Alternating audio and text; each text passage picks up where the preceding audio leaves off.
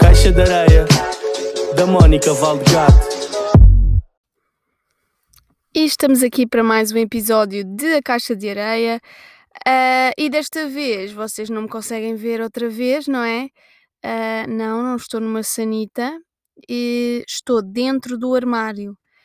Porquê? Não é que o som seja melhor, porque eu acho que é igual se eu estiver deitada na minha cama a falar, que foi o que aconteceu no outro episódio.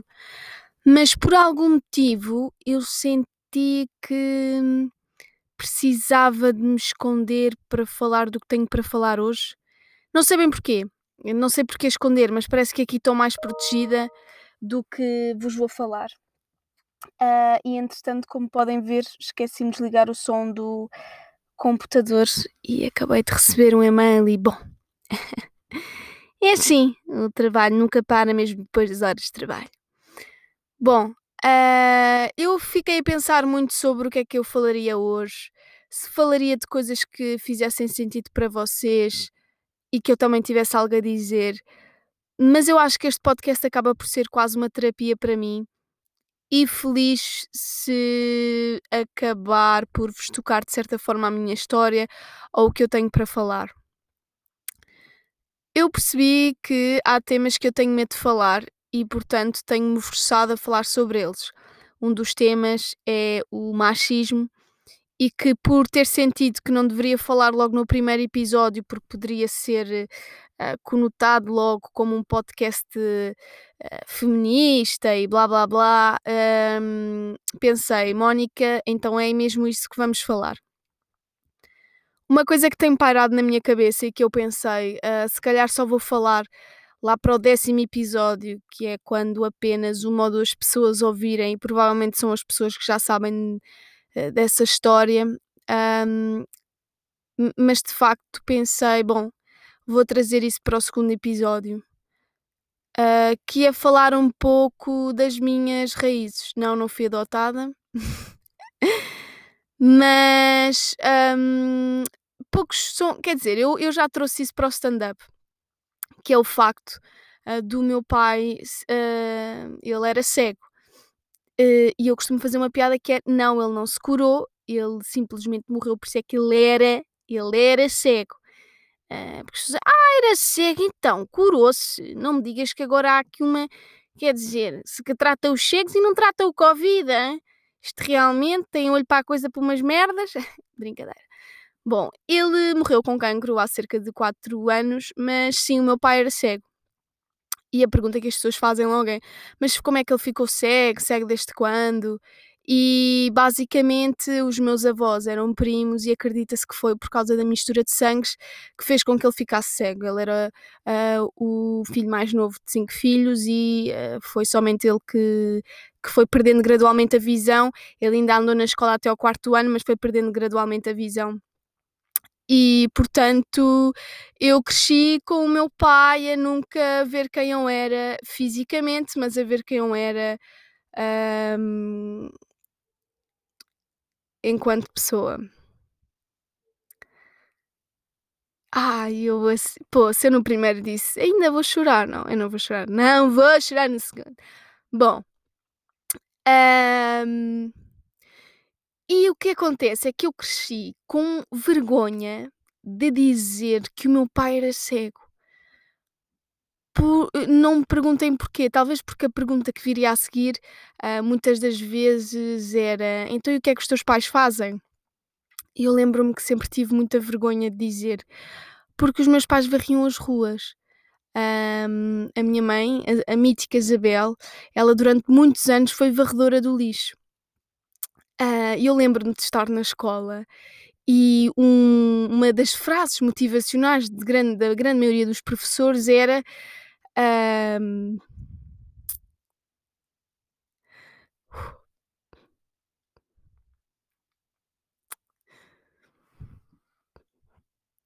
que porra. Bom, uma. Uh, peço desculpa. Eu acho que estou no psicólogo e neste momento estou a contar coisas e começo a querer chorar, mas vou manter forte porque é assim no fim do dia eu sou uma comediante. Mas bom, o que os professores diziam era: olha, tenho que estudar, senão ainda vão acabar como varredores do lixo. Eu pensava: pois bem, mas isso é o que os meus pais fazem. Uh, e depois há a segunda questão: como é que o teu pai era cego e varria ao lixo? Se olharem para as ruas, nunca tão bem varridas, não é? Era o meu pai. Estou a brincar. Ele retirava os caixotes, ele tem um excelente sentido de orientação, uma memória incrível. Um, eu, quando precisava de ir a algum lado, ou ele precisava de ir a algum lado, uh, ele dizia-me o caminho, ele até dizia: chegando a essa vivenda amarela, viras à esquerda. E eu, meu Deus, que o homem vê afinal, isto é novela da TVI. Uh, mas a verdade é que ele não via, mas decorava quando os amigos lhe diziam o caminho enquanto lhe davam boleia. Portanto, eu que cresci a ouvir professores ou, ou colegas de turma, desde pequenos, que dizemos: Ah, tens que estudar, porque senão uh, vais acabar como varredor do lixo. E isso numa criança, ouvir isso quando os pais, quando o trabalho dos pais é esse, é normal que eu tivesse vergonha. Eu lembro-me que nós nas fichas tínhamos que colocar sempre qual era o trabalho dos nossos pais um, e eu colocava somente funcionário da Câmara, porque era o que a minha mãe dizia: Ah, podes colocar funcionário da Câmara. Pronto, provavelmente ela também perceberia a minha hesitação. Uh, portanto, ainda hoje uh, eu conto pelas mãos as pessoas que realmente sabem disso. Provavelmente três amigos próximos. Um, o facto do meu pai ser cego já uh, eu acabei por desbloquear no stand-up porque pensei, ah, isto até é giro trazer para stand-up, porque há imensas piadas para fazer sobre isso. Um, nomeadamente, o meu pai era tão bom que até me fez de olhos fechados. Uh, ou então quando ele dizia, bem, se a gente não se vir até para o ano, eu, a gente não se vê, pai, não é? Ou quando ele dizia, ah, pai, isto realmente só viste, eu, pois, realmente só viste, porque de outra maneira não vias. Um, e eu então eu aprendi a usar esse lado e a não ter vergonha de ter um pai cego através da comédia. Uh, e com isso também quero pensar um pouco a mensagem de uh, nós todos temos os nossos telhados de vidro e, e certamente temos coisas, uh, seja da nossa família ou coisas que tínhamos feito que, que nos deixem um bocadinho com vergonha de partilhar ou que isso vá influenciar a opinião dos outros em relação a nós. mas eu acho que a comédia tem esse poder de desmistificar e de nos deixar à vontade porque no fundo uh, o que nos define é o que nós fazemos todos os dias e, e quem somos. Mas claro que me define também. Uh, bolas. Claro que me define também. Porra, sai daqui, Daniela Oliveira. Bom. Claro, e agora vocês vão ver este meu lado, que eu sou super chorona. Uh, eu acho que vou chegar ao fim do episódio e vou pensar: vá, vais gravar tudo novo porque não podes chorar, tu és uma comediante, sua porca. Então, ai, não, não estou. Ah, também posso ser, estou, está o Benfica a chegar, por isso é que eu estou assim meio chorando. Mas bom, um, o que eu quero dizer, uh, e entretanto já me perdi, e, o melhor, eu estou a falar convosco e estou com um fio de ranho a chegar-me à boca. Ah, imaginem, quando eu começar a dizer os P's, o espirro de reino que está aí para o microfone. É fantástico, já viram? Esta imagem, uma imagem linda minha. Papepipopu. Quem é que nunca fez isto em Papepipopu? E a rainha, viva o Covid, é o que eu vos tenho a dizer. A esta hora está tudo a limpar a cara. Mas bom, eu, o que nos define de facto é o que nós fazemos, mas também. Hum, mas também ter pais que trabalharam como varredores e esta história que eu vos partilhei, o facto de meu pai ser cego, também acabou por uh, definir um pouco de quem eu era, no sentido de lutar, se calhar, mais pelas coisas, uh, de ser eh, uma menina muito mais determinada. Uh, eu lembro-me que quando entrei numa faculdade pública, os meus pais não perceberam o feito que aquilo era, porque se eu não entrasse numa pública, se eu entrasse numa privada, de facto era carote. Um, e, e, eles não tinham muita noção disso, nunca foram me chatear muito com as notas, uh, e eu sempre fui uma menina de fazer mais e, hum, e eu sempre fui menina de chegar a casa e de sentir que não me revia na minha família. Uh, eu lembro-me de ver os pais dos meus amigos, iam com eles a todo lado, e a minha família é muito mais tradicional, uh, em termos de estudos é, é totalmente diferente, são, são experiências diferentes. E eu sempre me senti um bocado fora da caixa.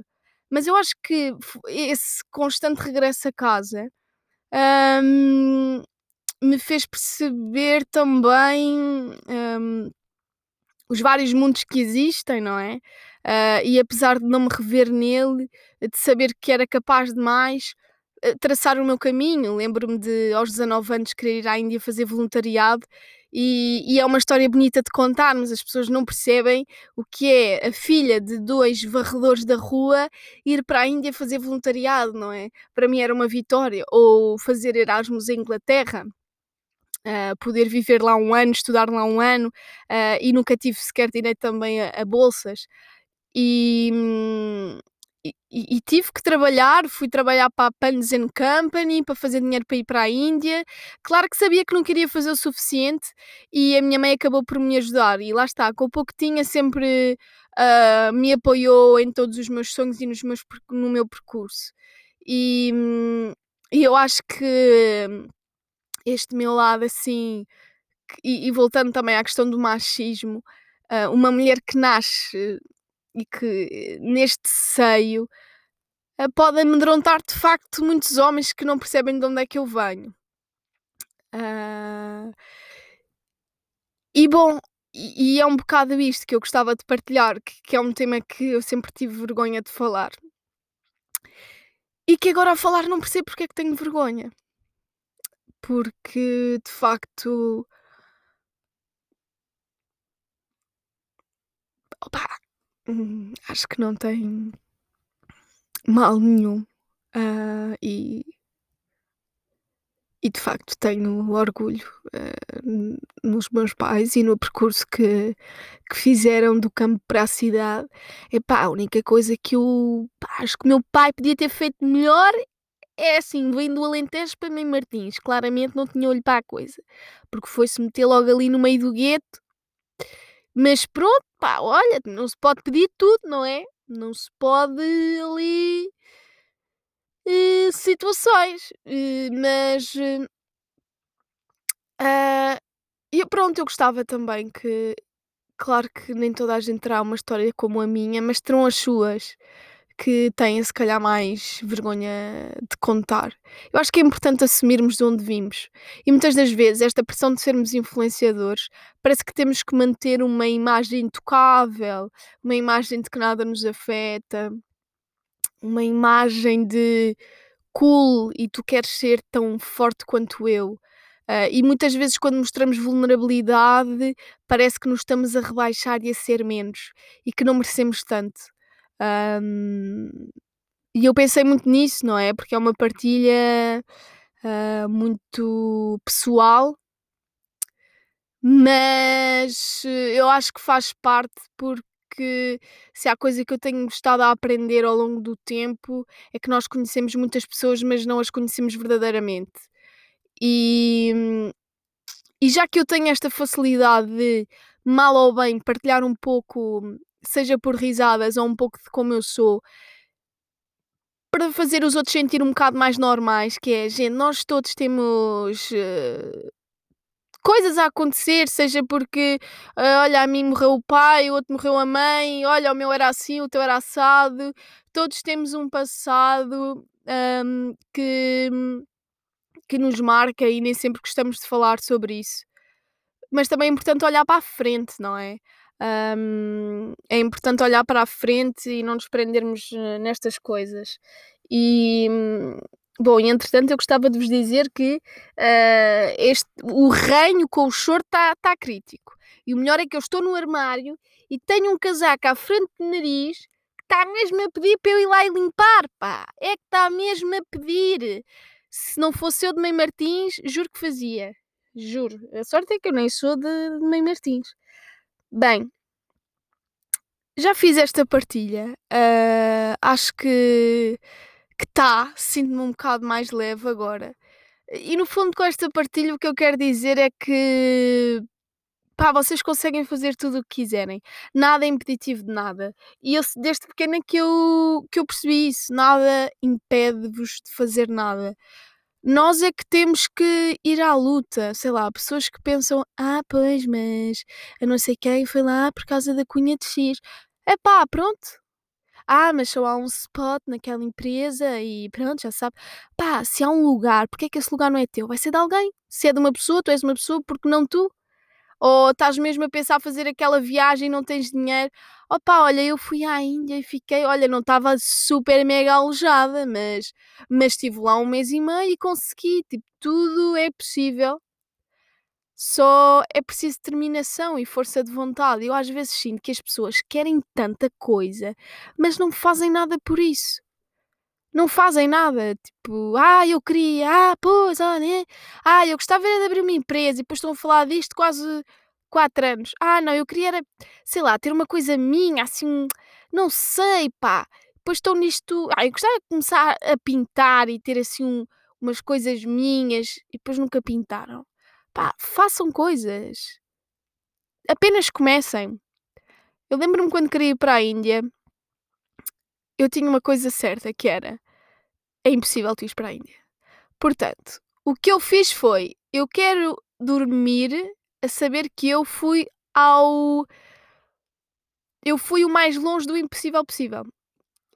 Não sei se isto fez sentido. Ou seja, eu sei que eu nunca ia chegar ao topo das escadas e o topo das escadas era tipo o quarto andar era a Índia. E eu queria subir o máximo de escadas para me deitar e pensar, ok, eu consegui o máximo. Tipo, ah, estou no segundo andar, não aguento mais, bora, consegues o terceiro, siga. Pá, se morrer no terceiro, morri, mas sei que tentei ao máximo. E às tantas eu caminhei, caminhei. Olha, quando olhei para trás, já tinha caminhado tudo e já estava a ir para a Índia. E hum, como foi a questão do Erasmus, que eu também achei super difícil, então os meus pais agora vão pagar uma renda um, em Inglaterra e, e as coisas, olha, aconteceram e foi possível. Mas pronto, eu acho que é um bocado por aí. Mas o que é que eu gostava de falar mais? Eu acho que tinha outro tema, uh, se calhar mais relacionado sobre o amor, que eu acho que depois também acaba por uh, linkar um bocado com o que vemos em casa e, e com. Pronto, com as nossas experiências no fundo. Eu acho que já estou numa idade, aos, aos 28, que quando nós encontramos alguém, nós pensamos mesmo, é pá, é agora. Eu quero que seja agora e quero que seja para a vida. E os meus pais sempre tiveram juntos uh, um bocado aquele amor do antigamente, não é? Mas eu fico sempre a pensar quando é que o para, para sempre começa? Será que é desta? Vocês não sentem? Será que é deste? Será que é agora? Opa, agora estou eu aqui a investir e depois, quando dou por mim, olha lá, estou eu a chorar a Kelly Clarkson. Because of you, I've got a change to find on the fireworks. Because of you. Pronto, e agora a drop rate uh, vai cair aqui nos 18 minutos deste podcast. eu não sentem isso. Eu sinto tipo, ai, eu queria mesmo que fosse agora, mas ao mesmo tempo, tipo, ai, se não for, tenho medo. Eu gostava de poder, tipo, olhar para a frente e saber, ah, és tu, ah, não, não és tu, não vais ser tu. E hum, eu noto cada vez mais, tenho um bocado mais de ansiedade em relação a isso. Uh, em relação a saber se será que é mesmo, apesar de eu sentir que é, mas sei lá, a vida dá tantas voltas, nós ouvimos tantas histórias que ficamos sempre com medo e hum, eu não sou capaz de. Sei lá, pessoas que são chill, ai, chill, está na boa, vai, tranquilo. Mas eu. Bom, eu acho que é o que acontece quando realmente gostamos a sério de alguém e queremos que as coisas corram bem. Mas. É difícil, sabem? Quando estão no secundário, é pronto, olha. Agora parece que se calhar porque a sociedade também parece que obriga a termos as coisas todas. Ah, e agora namoram, depois casam, depois têm filhos, tá, tá, tá. Uh, mas para nós também faz sentido essa ordem das coisas, porque não?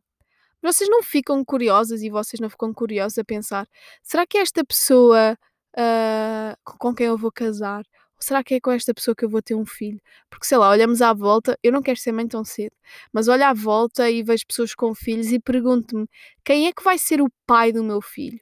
Porque eu sei que isso vai acontecer, eh, entretanto, não é? Tenho 28, entretanto, como quem diz daqui a 10 anos, no entretanto 10 anos, e sei lá, isso é uma. é quase um para sempre.